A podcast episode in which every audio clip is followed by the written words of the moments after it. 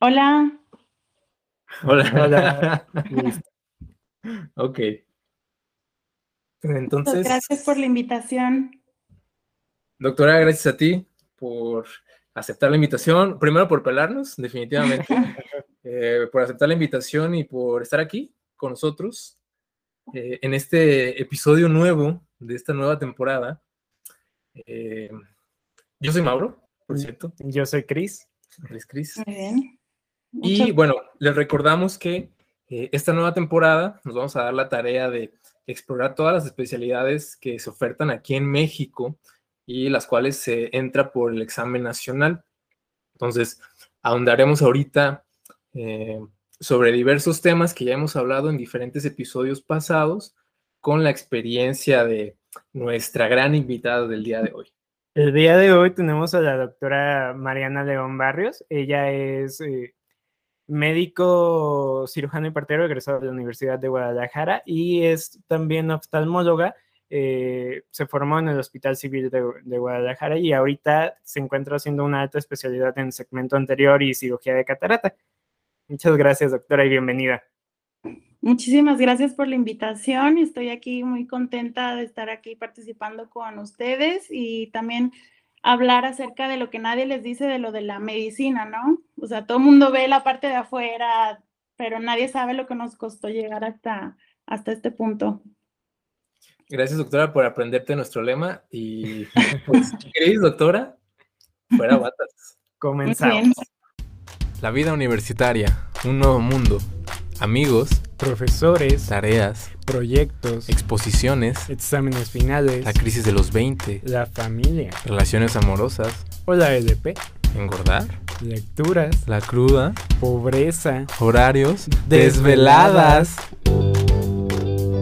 Bienvenidos a Fuera Batas, un podcast donde Chris y Mauro hablaremos lo que nadie te cuenta de la medicina.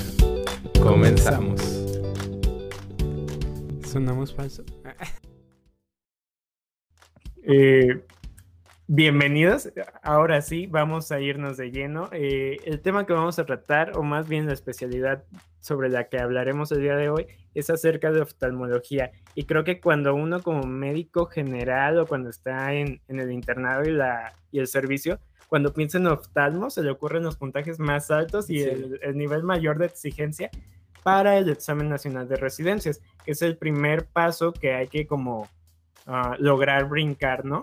Entonces, doctora, ¿cuáles fueron para ti tus consejos o mm, tus retos a lograr durante ese año de preparación para el ENAM? Sí, así tal cual como lo dices, decir oftalmo, torrino, todas esas, todas esas especialidades de los mayores puntajes, pues te da miedo, ¿no?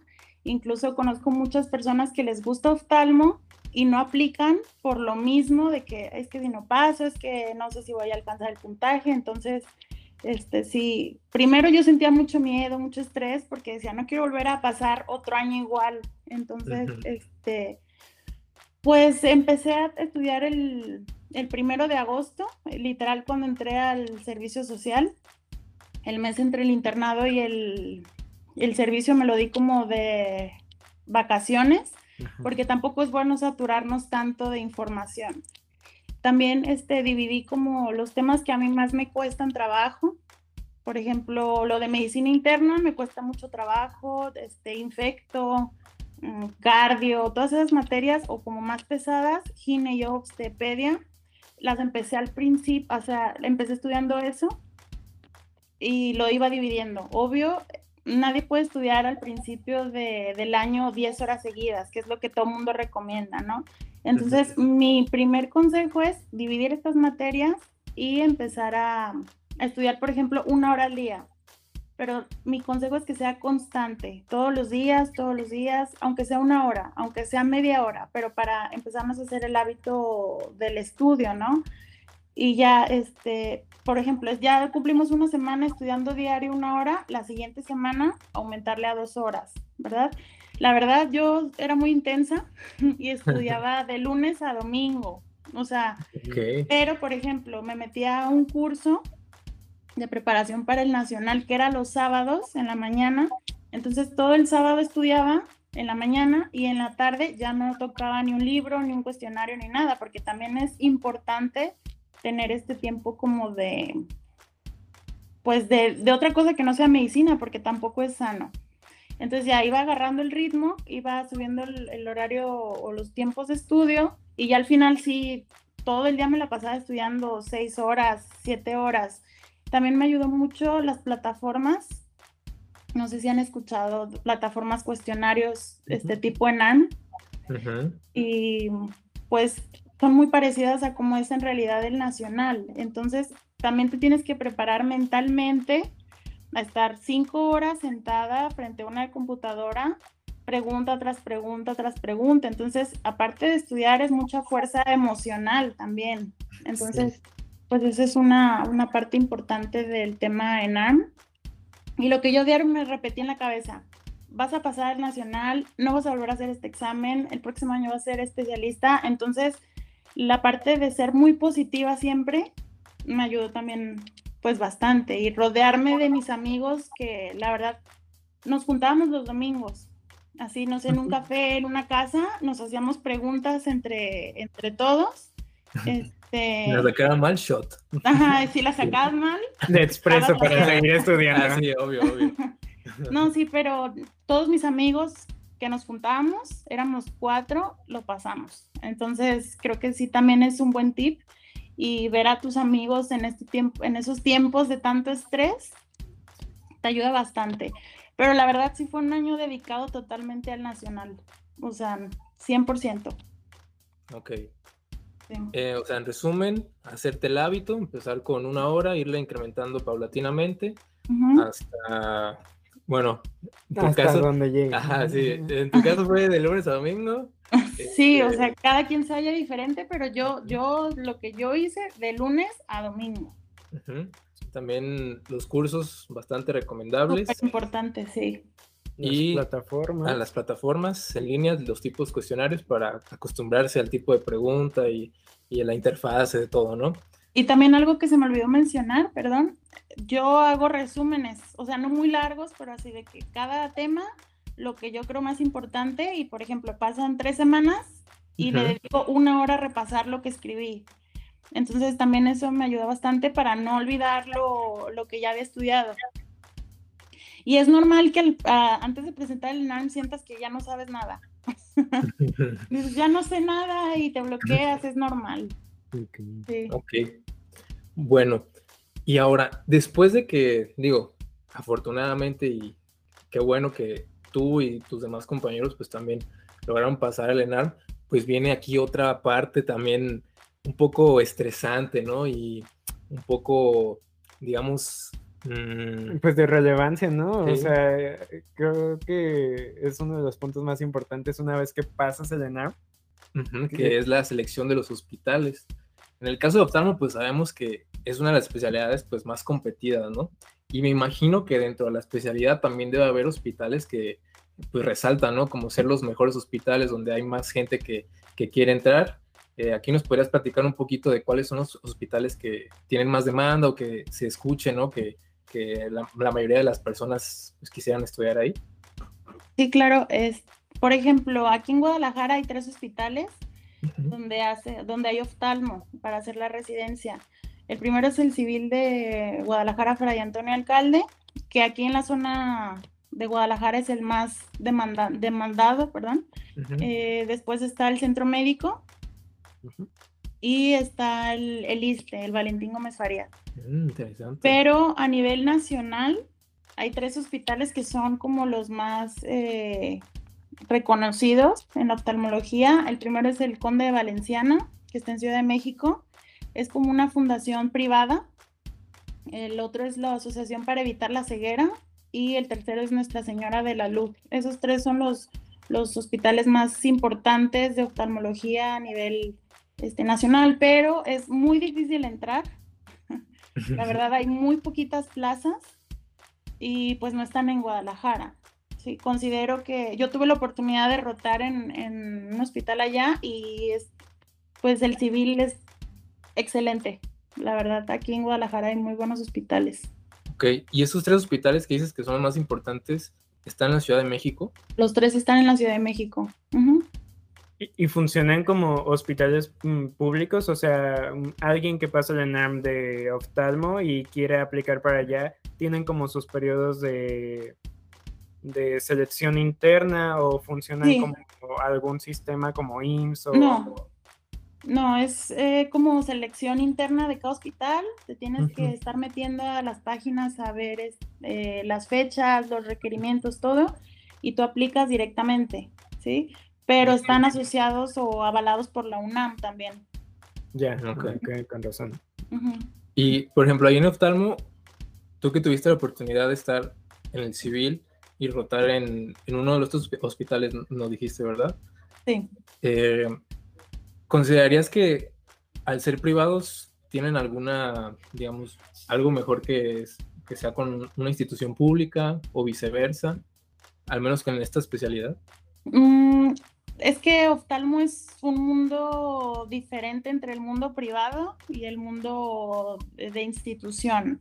O sea, en institución llegan, por ejemplo, casos muy complejos. Em, por ejemplo, es un ejemplo, la catarata. ¿sí? En casos como en el civil llegan pacientes ya con cataratas muy duras, que en un hospital privado, en cuanto la gente empieza a ver borroso, va corriendo al oftalmólogo. Entonces, es ese tipo. Por ejemplo, a mí me llegaban mucho en las guardias, muchos traumas oculares, muchos cuerpos extraños, muchas eh, celulitis orbitarias, que en un hospital privado probablemente no llegue tanto de eso, ¿verdad? Entonces es como comparas y es bueno conocer tanto la medicina de oftalmología privada como la, la medicina pública. Y lo que yo veo de ventaja en mi hospital es que todo el hospital nos interconsultaba. Entonces teníamos casos de la unidad de VIH, teníamos casos de pediatría, teníamos casos de medicina interna súper interesantes, que en hospitales que solo son de oftalmología quizá no lleguen. Ok. ¿Verdad? Interesante. sí, porque eso creo que al final de cuentas es un buen punto a tocar de qué quieres hacer como oftalmólogo eh, y es una selección que haces al inicio de tu especialidad, ¿no? Y todo el panorama de posibilidades que te puede ir abriendo. La ventaja de oftalmología es que puedes trabajar en las dos, o sea, en, la parte pública y en la parte privada, ¿sí? Y la verdad está padrísimo, hay muchísimo campo de trabajo en, en ambas partes. Eh, suena súper bien. Yo tengo una duda desde hace un ratito. Doctora, ¿siempre habías pensado en oftalmo? ¿O en, qué punto dijiste, esto es lo que quiero? Porque al principio hablábamos de que hay personas que incluso eh, queriendo la especialidad por el puntaje, no, no, no concursan, no, no se animan. Entonces sí necesitas como que tener muy claro, me imagino, qué es lo que quieres o por qué estás peleando un puntaje tan alto en el examen. ¿Contigo cómo fue? Sí, eh, yo entré como todo, casi todos los doctores queriendo ser cirujanos, ¿no? A la carrera, eh, pero roté, bueno, pasé por la materia de, de quirúrgicas y no me gustó nada. Entonces dije, no, mejor me voy a ir al área de medicina interna, porque también me gusta mucho la medicina interna y me empezó a llamar mucho la atención nefro, nefrología. Incluso me gustaba tanto que mi servicio social lo hice en nefrología. Ajá. Pero eh, creo que en séptimo semestre, no sé si ya se modificó un poco el plan de estudios de la UDG, pero en séptimo llevábamos como las subespecialidades de que uro, trauma. Ajá. Entonces roté por oftalmo y nuestro maestro nos llevó a, a una clínica y nos metió a quirófano y me tocó ver una cirugía de catarata que la hizo en 10 minutos o menos. Entonces se me hizo pues algo que nunca había visto, ni había imaginado, ni había visto tanta tecnología en una cirugía y me empezó a llamar la atención. Además de que la, materia me, me, gustó. Entonces en el internado, que también lo hice en el civil, roté un mes por oftalmo y me encantó. o sea, porque hay mucha área clínica y también quirúrgica. Puedes diagnosticar pacientes con VIH, puedes diagnosticar pacientes con diabetes, con, o sea, un montón de patologías sistémicas simplemente viendo el ojo. Entonces, mezcla ese mundo de la medicina interna con lo quirúrgico. ¿Sí? Literal ves cómo se mueven los vasos, o sea, ves la retina, es, es la única eh, especialidad que puedes ver al momento algo vivo, ¿verdad? Adentro de nuestro cuerpo. Entonces Está, padrísimo. Sí, aparte, creo que es una especialidad que cuando alguien ve algo de ojo, dice, güey, ni le voy a que, lo, que lo vea Y ese es un punto muy a, favor, pues, porque nadie se mete con los ojos. O sea, o sea, llegan los pacientes y la verdad está bien, si no sabes algo, no lo hagas, derívalo. Entonces, si nadie se mete con, con oftalmo, nos los deja todo a nosotros. Sí. Justo creo que eso es bastante importante a la hora de verlo como en el campo laboral, ¿no? O sea, está completamente libre, por decirlo de alguna manera, que los pacientes de oftalmo los ve solamente el oftalmólogo.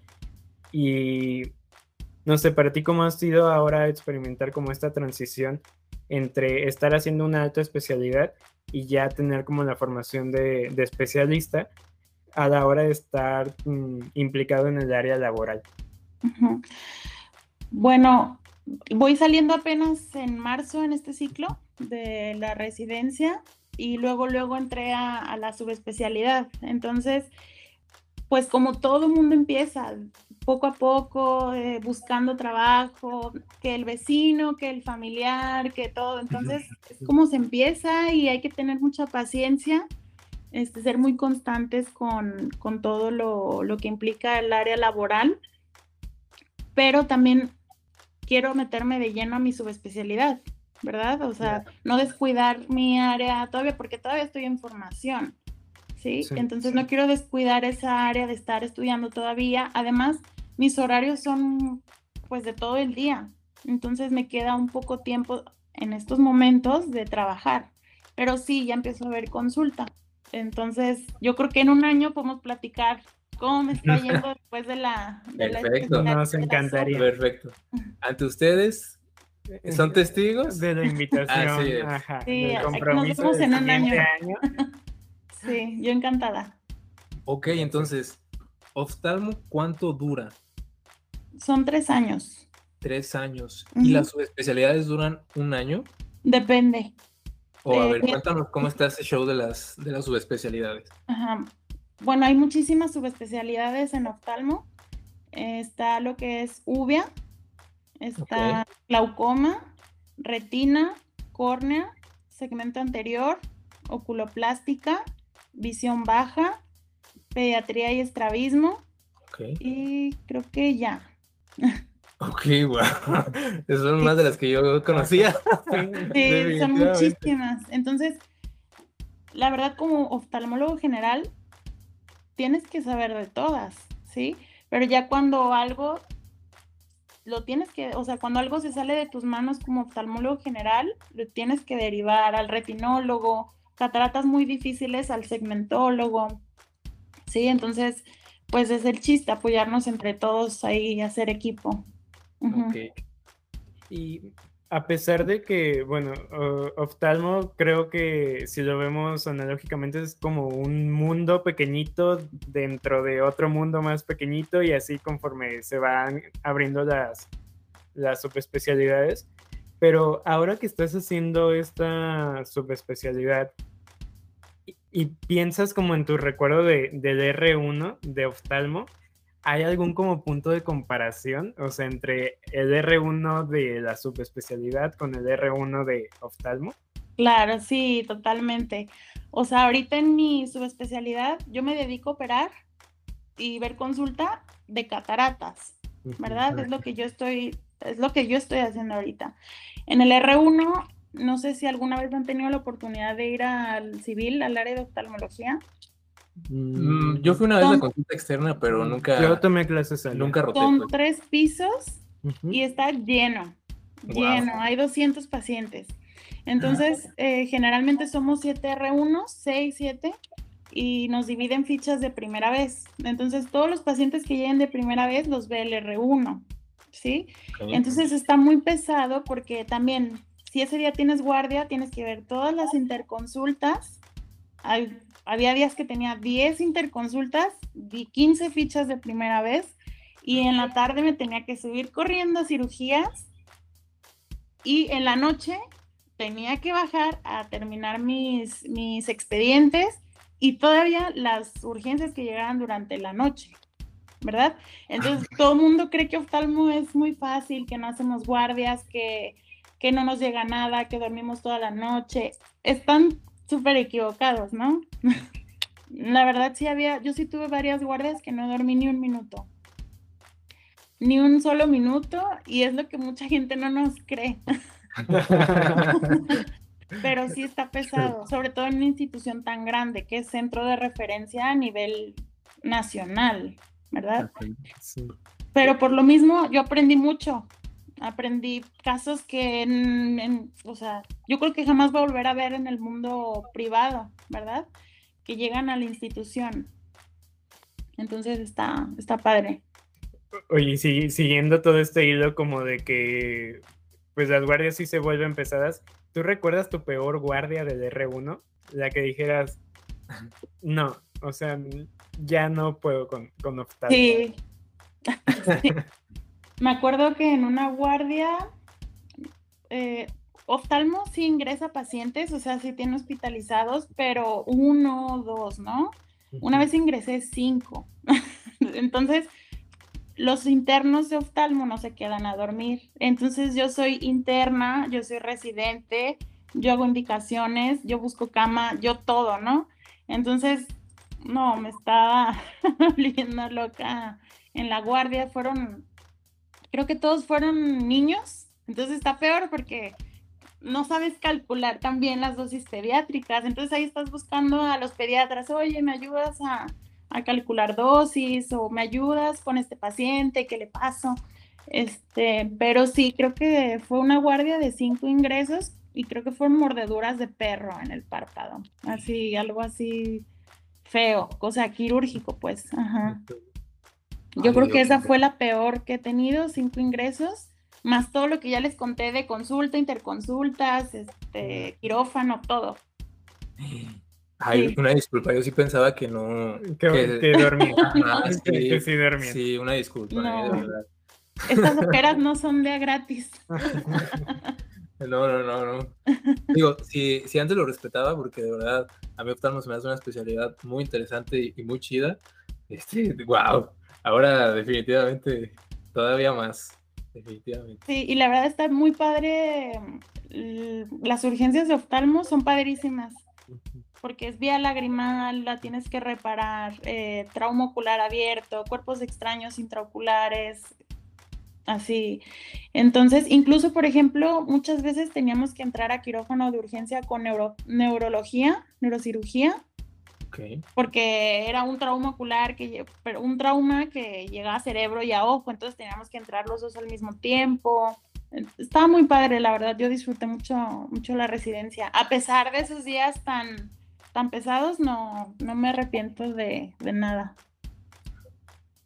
Qué, bueno que al final, digo, creo que cuando uno se va formando y la carga de trabajo se vuelve como extenuante, cuesta trabajo ver esos días mm, bonitos, ¿no? O, que, que, te llenan como de alegría de lo que estás haciendo. ¿Tú recuerdas alguno en específico que hayas dicho, wow, aquí amo oftalmo?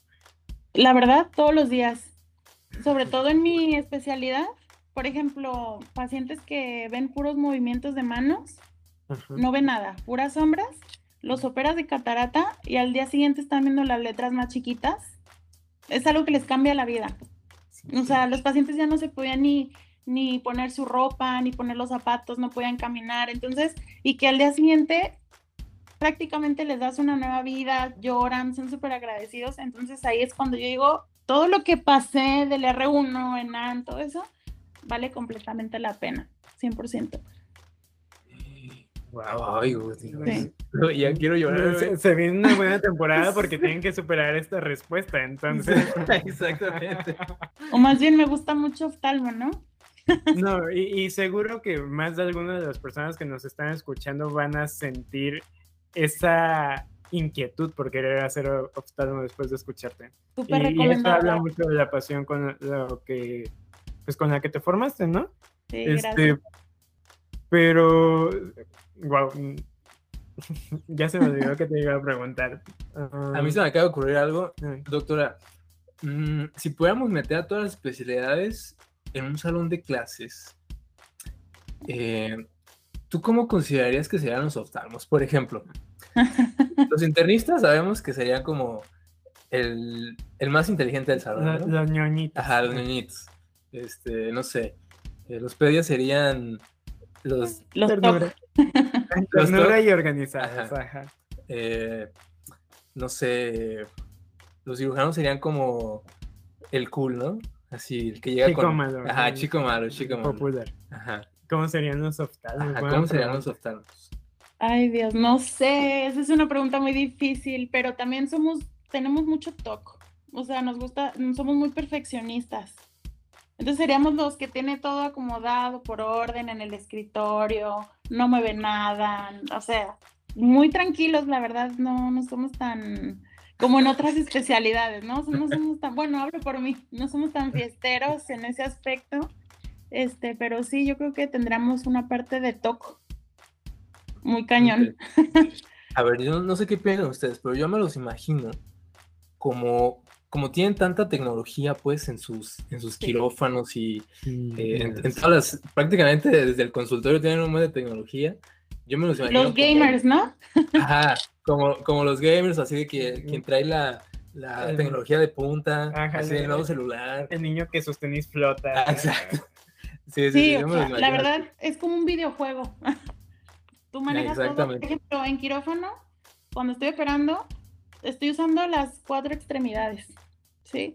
De un lado tengo, no sé, un, instrumento, en el otro otro, en un pie tengo eh, para hacer zoom, para bajarle, para enfocarme, y en otro tengo el pedal para aspirar la catarata. Entonces parezco pulpo, estoy usando las, las cuatro extremidades, entonces es como un juego, la verdad está, está muy padre. Y luego, por ejemplo, ahorita en oftalmo siempre está avanzando, siempre está avanzando y la tecnología está o sea, pasa un año y ya hay algo nuevo, ¿no? Entonces sí tenemos que estar constantemente en, formación. Oye, qué interesante. Creo que nunca entré a cirugía de oftalmo, ahora que lo pienso. o por ejemplo, yo, yo cuando entré de estudiante a un quirófano de oftalmo, nomás estaba impresionada por la, por la pantalla, por la cirugía, ¿no? Pero nunca me fijé en que el cirujano estaba usando las las cuatro extremidades y eso es como, wow, ya que estás ahí, tienes que tener mucha concentración, este, y al principio pues hasta usar el microscopio es súper difícil, ¿verdad? Entonces, sí, la verdad está muy, muy complejo, está muy padre. Oye, y de esos instrumentos que utilizan, ¿cuál es el que más te gusta? Pues el faco. con ese, con ese aspiro la, la catarata. Sí. Interesante. Y ya es un lente súper chiquito y tenemos que hacer muchos estudios, ¿sí? Para saber qué lente es el ideal para cada paciente y dejarlo lo mejor posible. O sea, es, es un arte, la verdad, también lo del cálculo del lente, pero ese es un tema aparte. Si quieren en un año la escuela. Claro, va a haber capítulos doble. Actualización. Sí. Para cuando salga este como mm, contrapeso de fuera batas donde hablemos de... De las subs. De las subs. De algo, o sea, los temas, ¿no? Sí, también, también estaría, estaría muy padre hacer algo así. Fíjate que eh, ahorita me dejaste pensando, mm, el día a día de un especialista, como que sí estamos muy en contacto durante el internado sobre cómo es estar en la toco, cómo es estar eh, en los pisos de medicina interna, entrar a un quirófano de cirugía general, pero no todo el mundo tiene esta oportunidad como de rotar por oftalmo. Eh, para empezar, porque no en todos los hospitales lo hay y sobre todo porque pues no, pues cada quien va escogiendo, ¿no? Como las áreas por las que quiere rotar. Pero tú cómo le describirías a alguien un día regular en siendo especialista de oftalmo? O sea, desde la mañana, ¿cuál era tu rutina? ¿Cómo te preparabas? Este, ¿Quién te llevaba al hospital? Me refiero a, la institución, ¿no? Sí, sí, a, toda la parte Mi día normal de la residencia. Ajá, tu día normal. ¿Tú cómo llevabas tu rutina de estar haciendo una especialidad eh, regularmente? Ok, voy a contar dos partes porque es muy diferente lo que hace un R1 a lo que hace un R3, por ejemplo, ¿no? Voy a hacer como un resumen. Eh, me despertaba, yo vivo como a una hora del civil, entonces en el R1 entraba como a las 7:15, 7, me despertaba 5 y media, desayunaba porque yo si no desayuno no, no funciono, ¿eh? entonces... Eh, desayunaba, me iba corriendo, yo me iba al hospital en, mi carro. Eh, yo siempre intentaba adelantar todo. Por ejemplo, tenía una agenda y sabía, por ejemplo, las guardias, si yo tenía 10 urgencias, esas 10 urgencias eran mías por siempre. O sea, yo las seguía. Entonces se me iban acumulando y acumulando. Entonces tenía que ser súper organizada, tener una agenda. Hoy vienen cinco pacientes citados.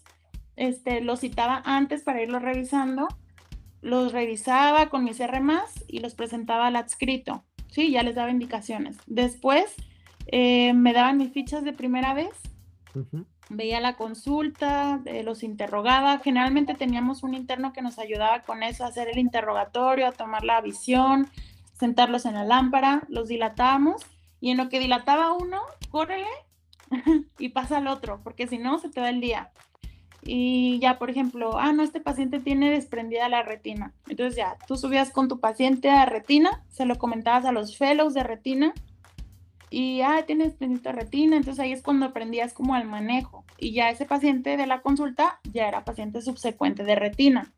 Y así, si tenía glaucoma, ibas a glaucoma, si tenía catarata, ibas a segmento y así.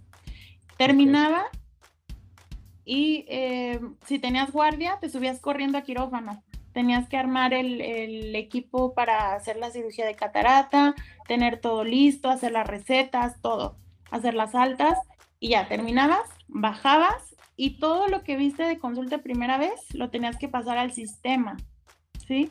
Entonces yo hacía papelitos de que con el interrogatorio y ya en la noche, a las 11, 12 de la noche, pasando las, las fichas a la computadora. Y si tenía 15, pues me tardaba tres horas, ¿no? Entonces ya a la una, si no había urgencias, ya me podía dormir y ya, al día siguiente. Y tenía que hacer el censo y todo, ¿no? DR3 es diferente, entraba a las 8. A las 8, eh, como R más, estás encargada de la, de la guardia, entonces presentas. Y por ejemplo, si tú estás rotando ese mes en retina y retina tiene quirófano, te subes a quirófano. El R1 no sube a quirófano hasta la tarde, pero como R más, si te subes a córnea, si te subes a retina, a segmento, a glaucoma, a pedia, ¿sí? Entonces es muy diferente. Y los horarios, pues claro, ya terminas a las 4 de la tarde, te vas a tu casa de R3 y de R1 diario me estaba yendo como a las 10 de la noche. Es algo que nadie cree tampoco, o sea, me encontraba, me encontraba a mis amigos de cirugía, así que haces a las 11 de la noche aquí yo, pues voy saliendo. Ajá. Wow. Oye, pues bastante diferencia. Qué interesante. Sí, ese es un día normal de residencia. Más obvio, las clases, este... no, teníamos clases diario, pero sí eran seguido. Y tenemos módulos. Ahorita módulo de pediatría, módulo de córnea, módulo de estrabismo, así. Con, con, todo esto que nos cuentas, pues la verdad suena que poco del tiempo que te quedaba se sentía como tuyo, ¿no? Entonces, eso algunas veces, o lo que mucho que hemos intentado hacer con este podcast, es intentar recobrar esa parte de qué es importante para un médico ah, cuando se está formando. Y para ti, ¿cómo fue como esta transición de estar pasando del servicio social a el ENAM y después a la residencia? ¿Tuviste a alguien que estuviera ahí al lado de ti como una red de apoyo, que estuviera como cerca de ti eh, en este tiempo que estabas todo el tiempo en el hospital? ¿Cómo fue esa parte? Pues mi familia, sí, mis papás, mis, mis hermanos, yo soy de aquí de Guadalajara, entonces afortunadamente tuve esa red de apoyo. Llegaba muy cansada, mi mamá estaba aquí, me preparaba de cenar cuando yo no alcanzaba. Em, eso es fundamental. Em, en el ámbito social, ¿sí? de amistades, la verdad sí no tenía tanto tiempo. ¿Para qué les digo mentiras? Pero, por ejemplo, los fines de semana sí me daba un espacio, aunque estuviera cansada, siempre intentaba distraerme, ¿sí? Porque tampoco es sano estar, que tu mente esté ocupada al 100% en medicina, ¿sí? O sea, es importante tener, aunque sea una hora de distracción, dos horas, dormir, ¿sí? Tu cuerpo te lo pide, te duermes, ¿sí? Tampoco hay que, que forzar. Yo, la verdad, en la carrera nunca fui de las que se desvelaba estudiando. Y eso también en el ENARM, no hubo ni un solo día que me dormía después de las 10. O sea, yo prefería empezar a las 4 de la tarde, súper temprano, y em, terminar a las 8 o 9 que empezar tarde y desvelarme, porque yo no funciono así. Hay gente que me ha dicho, es que yo soy al revés, me duermo en la tarde y en la noche estoy súper bien, pero a mí no me funcionaba. Entonces, eh, sí, la verdad no tenía o sea, mi novio actual lo conocí en, la residencia. O sea, en una guardia, él también es actor, iba entrando a urgencias y ahí nos encontramos. No nos chocaron, chocaron y le cayeron los expedientes y, compartían un paciente. ¿Qué es lo que dicen? No, en la residencia no puedes tener novio porque vas a terminar. Es mentira. Es mentira 100%, la confianza, la comunicación y sobre todo el que está en el ámbito médico. Sí, está, o sea, es mucho más fácil. Sí, entonces eh, mis amistades, las que son mis amigas de toda la vida de la prepa, me entienden, me apoyan. Entonces, si había días que no podía estar con ellas, no había problema. Sabían que en algún punto como en el que estoy ahorita, ya tengo tiempo y ya las puedo volver a ver. Entonces, la verdad, yo no tuve ningún trabajo con o dificultad, por así decirlo, en ese ámbito social. Y la verdad, yo, yo soy de las que disfruta el momento. Si estás aquí en una guardia y no vas a dormir y no vas a ir a la fiesta, pues ya ni modo, ¿sí? Disfruta lo que estás haciendo. No te claves en, ay, yo quería ir, es porque no, no, la verdad, no lo puedes cambiar, entonces mejor disfruta lo que estás haciendo, te va a ir mejor, te vas a sentir mejor en, un, en algún punto, ¿no? Sí, definitivamente el tiempo pasa, este, con el tiempo hay más disponibilidad, quizá pues sí, ah, podrías perderte algunas cosas, ¿no? Que quizá ya no podrían repetirse, pero pues el chiste es que sí o sí, pues vas a poder volver, ¿no? Hacer las, las cosas que a ti te gustan, a ver a tus amigos, a tu familia, a tu pareja, etc. sí, claro. Sí, sí es bueno que, eh, que quien nos escuche y que no sea del área médica, pues tengan en cuenta eso, que precisamente en esta época, o bueno, en esta etapa de la residencia, es bastante pesada y que, así como lo dice la doctora, pues los R1 y hasta en otras especialidades, hasta los R más también se van bueno, no te creas, no, no, es cierto. No se van. No, no se van, pero eh, en muchos años pues de la, de la formación de, de, los residentes, pues sí, terminan con poco tiempo, ¿no? Donde terminan agotados, exhaustos, con miles de cosas que les pasaron en el hospital y cosas así, ¿no? Que, que condiciona que pues, no estén de buen humor, que no tengan mucho tiempo, que millón cosas, ¿no? Entonces... claro. Hay días buenos, hay días malos, como en cualquier lado, ¿no? Y un consejo para los que tienen novio no médico, o sea, o que están del otro lado, paciencia. En algún momento el R1 se acaba, siempre se acaba el R1. También era algo que yo decía, bueno, pues algún día se va a acabar esto, ¿no? Porque pues, claro que te cansas, eres ser humano. Entonces, el R1 se acaba, la residencia se acaba y se pasa rapidísimo. Yo no sé en qué momento pasaron tres años de residencia y ya se me fueron casi seis meses de su especialidad y digo, ¿a qué hora? Así es, el tiempo se va rápido. Sí, entonces a disfrutar cada momento y las personas que de verdad te quieren y te apoyan no se van a ir. No se mm. van a ir, se van a quedar contigo el, el resto del camino los que nunca, o simplemente las personas que no deben de estar en tu vida, solitos se van a ir. Entonces, que se vaya quien quiera, ¿no? Y tu red de apoyo siempre va a estar ahí al lado de ti. Sí, al final que se quede quien se tiene que quedar, ¿no? Entonces eso, eso, es bastante, bastante importante. ¿Crees tú, o sea, porque uno como médico entiende la dimensión de todo esto? Este, pero pues hay varios médicos dentro de un hospital y cada uno tiene un mundo de ideas diferentes.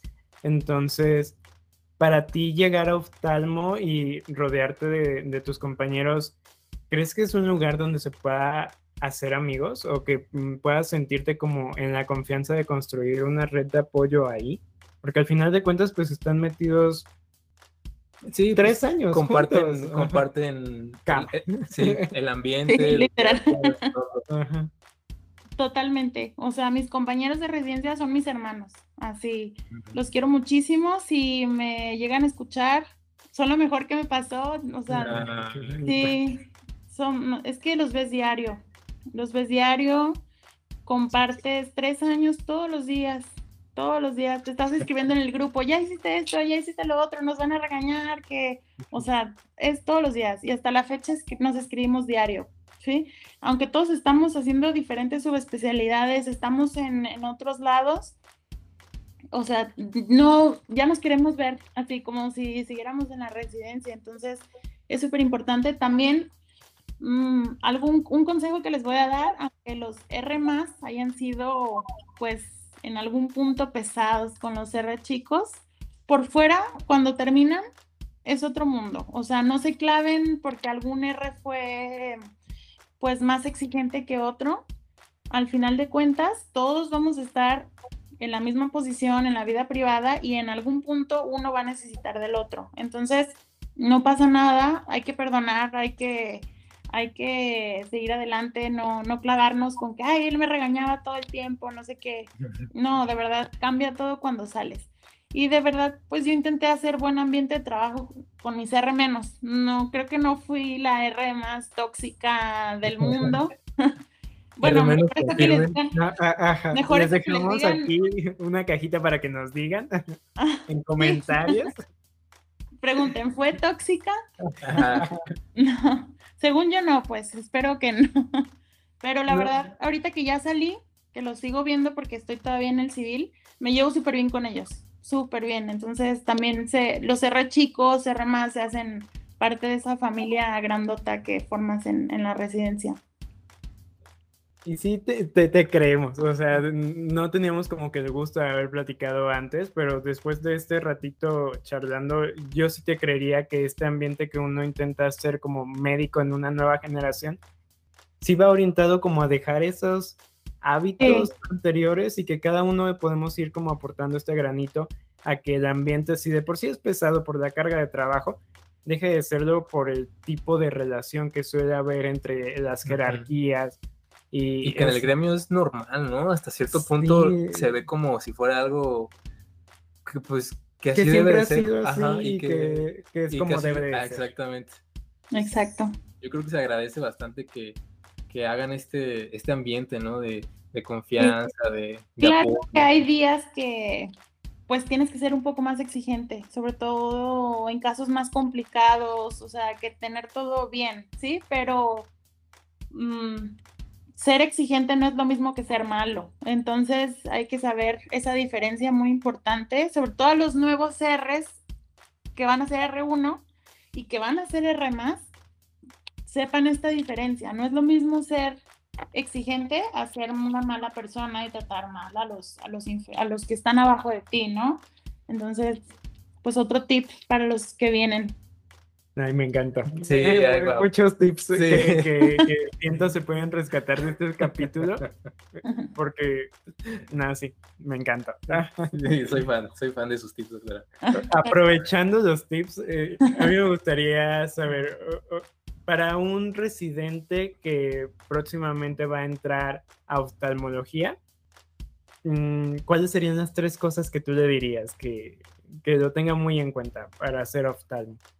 Al hacer oftalmo, em, pues yo hablo por mi sede, ¿no? Tener mucha organización, ¿sí? Sobre todo tener organizado a tus pacientes de la guardia, a tus pacientes de consulta, a tus pacientes subsecuentes.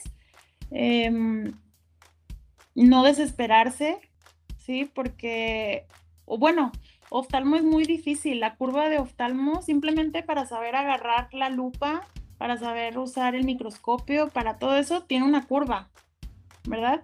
Entonces es la práctica, la práctica, la práctica, hacer una y otra vez. Entonces, y un tip, revisar todos los días completos a los pacientes, no saltarse ni un punto, ¿sí?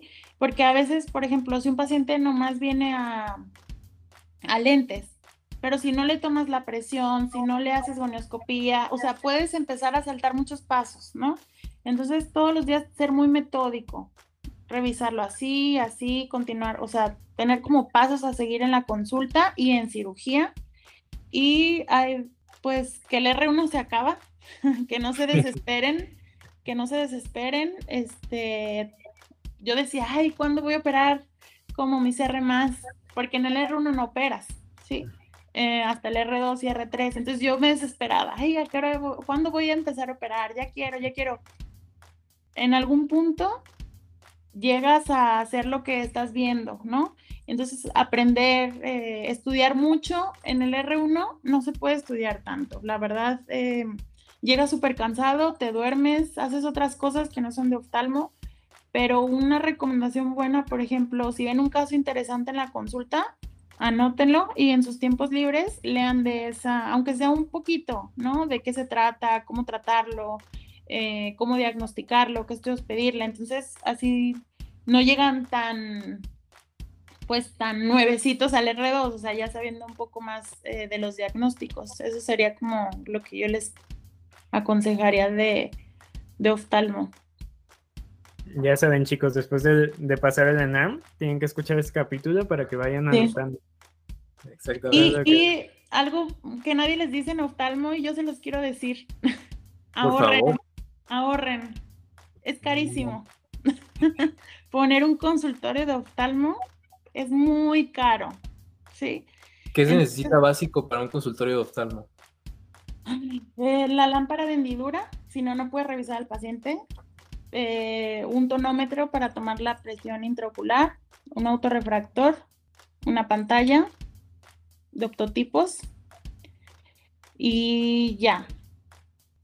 bueno, tus lupas, tus lupas eh, para revisar fondo de ojo, hay diferentes tamaños, lentes para ver el ángulo, o sea, sí son muchas cosas. son varios super. Mi, Eso nadie me dijo a mí, Nadie nos dice cuando entramos, pero yo se los digo, si van a hacer oftalmo, empiecen a ahorrar, ahorrar, ahorrar, ahorrar, ahorrar, para que al final del R3 empiecen a poner su consultorio. ¿Sí? Porque sales y no es lo mismo estar en medicina interna, te metes a una clínica, pasar visita, o sea, si necesitas un lugar donde estar revisando a tus pacientes, ¿verdad? Entonces, súper importante ahorrar. Perfecto. Digo, y sean de la especialidad que sean y, hagan lo que hagan, ahorren. sí. Por su salud económica. Sí, definitivamente. No, pero sí suena a mucho dinero lo, lo, que se necesita para al menos iniciar, ¿no? Porque esto no es como que el, el plus del oftalmólogo, es lo, lo, básico indispensable. Lo básico, ajá, exactamente. el consultorio, la renta. No, y eh, aparte de la renta, exacto, sí, o sea, no no es eso, es buscar dónde. Exacto. No, muchísimo. Sí, sí, sí.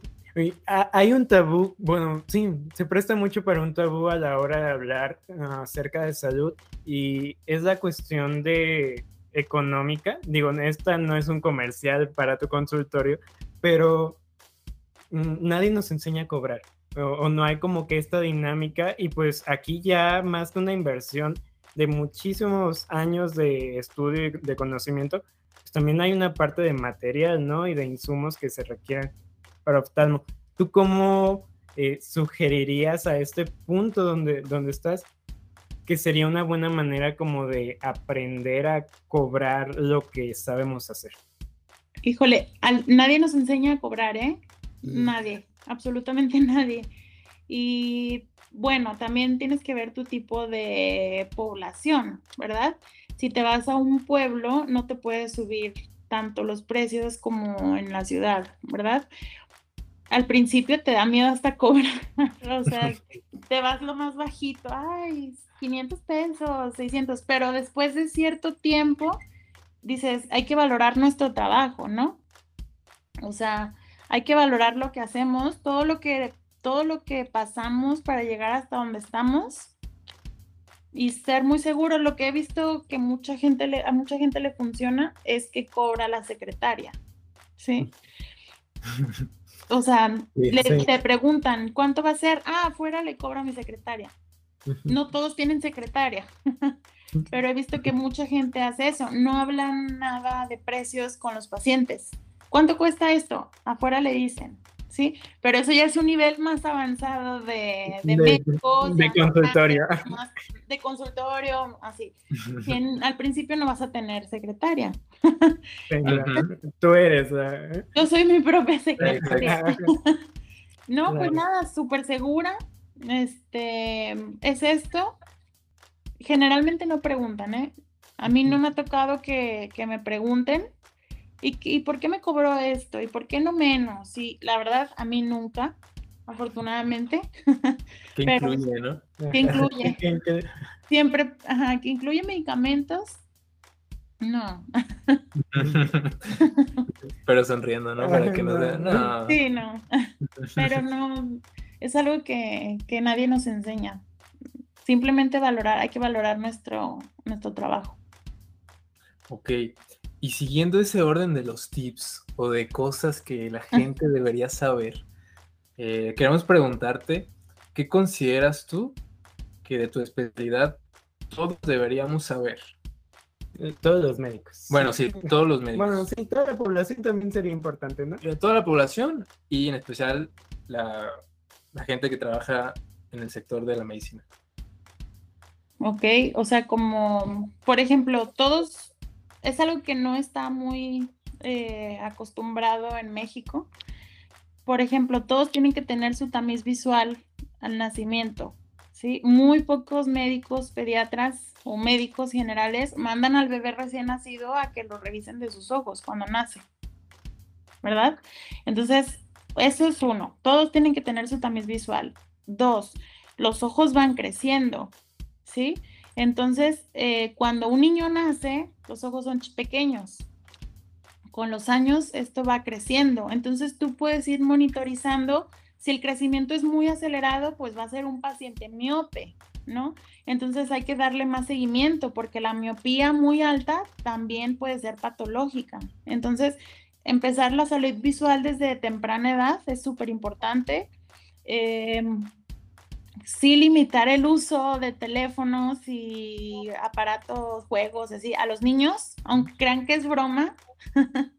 sí es muy importante que los niños eh, tengan como más actividades al aire libre, que vayan al parque, que jueguen, etcétera, que estar todo el tiempo aquí, porque lo que hacen los niños es eh, desarrollar su visión cercana. Entonces la visión lejana se empieza, o sea, empieza a haber más miopía en el mundo. No sé si han escuchado últimamente que hay más gente con miopía.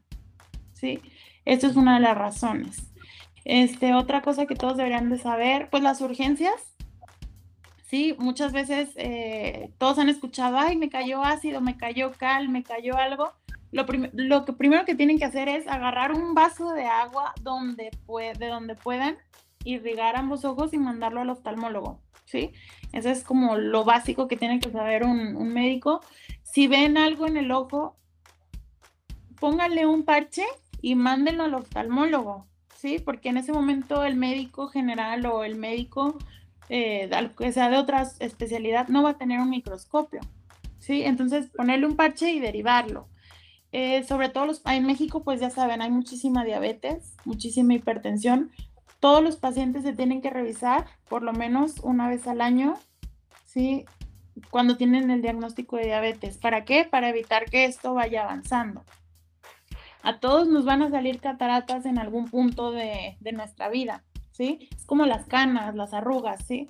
Entonces, eh, pues también educar al paciente que si ya no le sirven sus lentes, que, no sé, que empiezan a ver borroso, acudan al oftalmólogo en vez de eh, dejar tanto tiempo pasar. Y los lentes se cambian cada año, cada año y medio y también de preferencia que los esté viendo un, con un oftalmólogo. Si usan lentes de contacto, prohibido dormir con ellos. ¿sí? Los ojos no se rascan, solamente se pueden rascar con los codos. O sea, no se puede. Esos son como los tips básicos que, que yo recomiendo. Y pues nada más, es que el mundo de la oftalmología es enorme, ¿no? Puedo pasar horas hablando de patologías, pero no acabo. Pero así como para que todos sepan, no tallarse los ojos, este, no usar tanto las pantallas, sobre todo en niños, que los niños tengan su chequeo, los adultos también, sobre todo los que tienen diabetes. Pues nada más. Oye, aprovechando antes de que se me olvide, estoy seguro que va a haber más tips de estos. Y hemos visto que en tus redes sociales tienes algunos como posts bastante lindos al respecto. Entonces, ¿dónde te podemos encontrar? Que las personas sepan. Ah, sí, les dejo mi, les comento mi Instagram.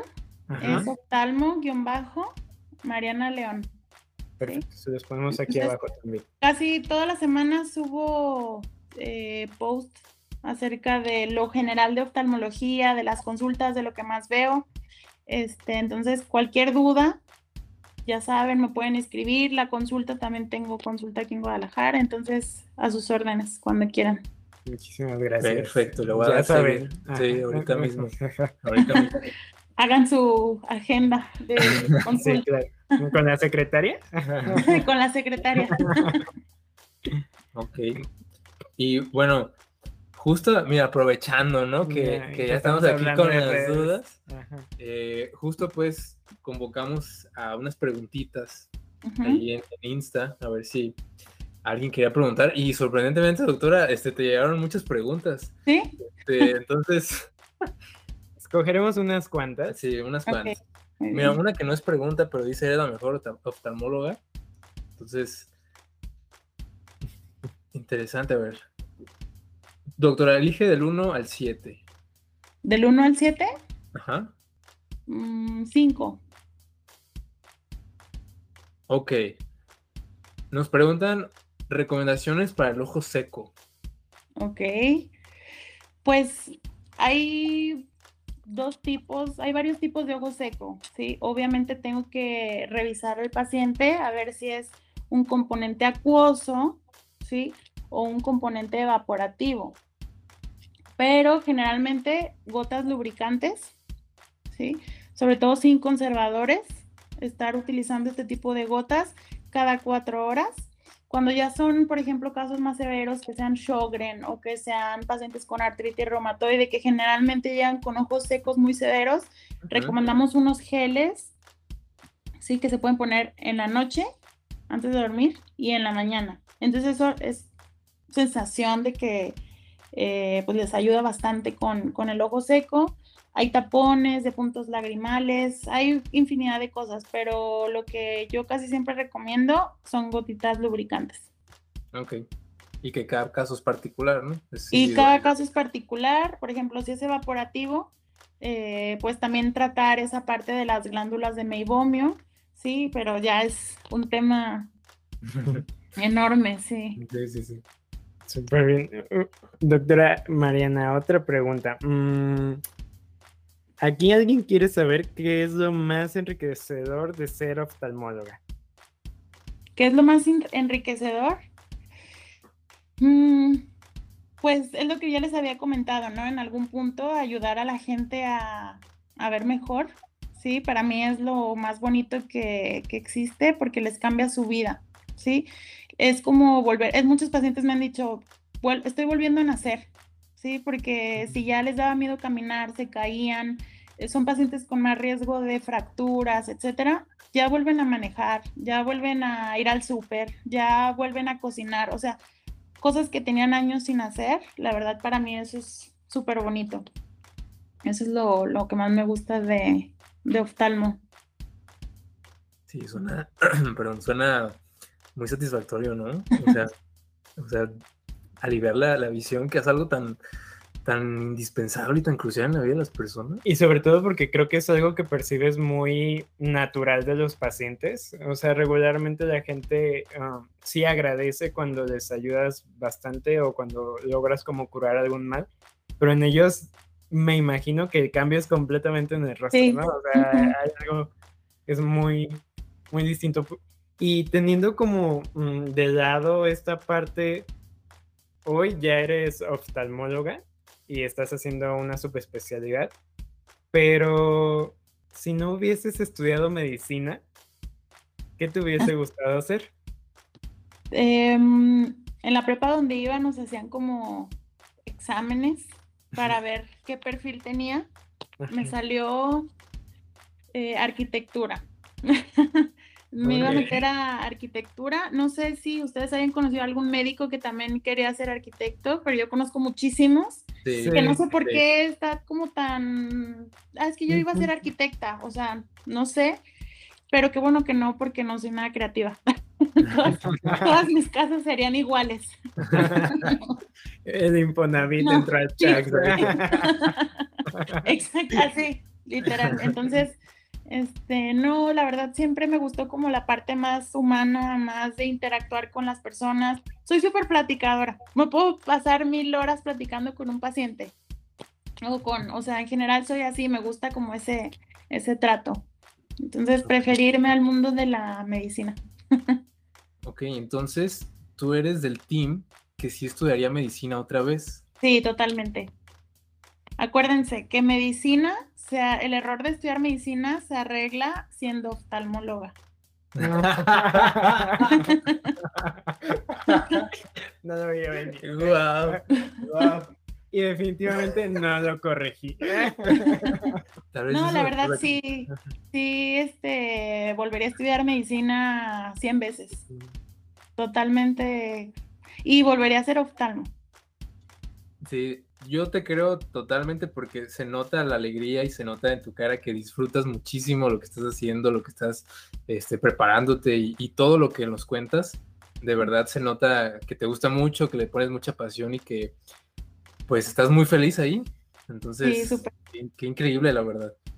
Sí, Sí. Cuando, cuando alguien tenga dudas eh, de oftalmo y quieran darse una vuelta por el civil y que todavía esté yo, este, pueden buscarme, ahí voy a estar en segmento anterior, les enseño a tomar visión, a revisar pacientes, incluso si un día se quieren subir a cirugías, porque les digo esto porque a mí me pasó eso, o sea, vi una cirugía y dije, wow, ¿verdad? Entonces están abiertos, ahí tienen mi Instagram, me pueden escribir.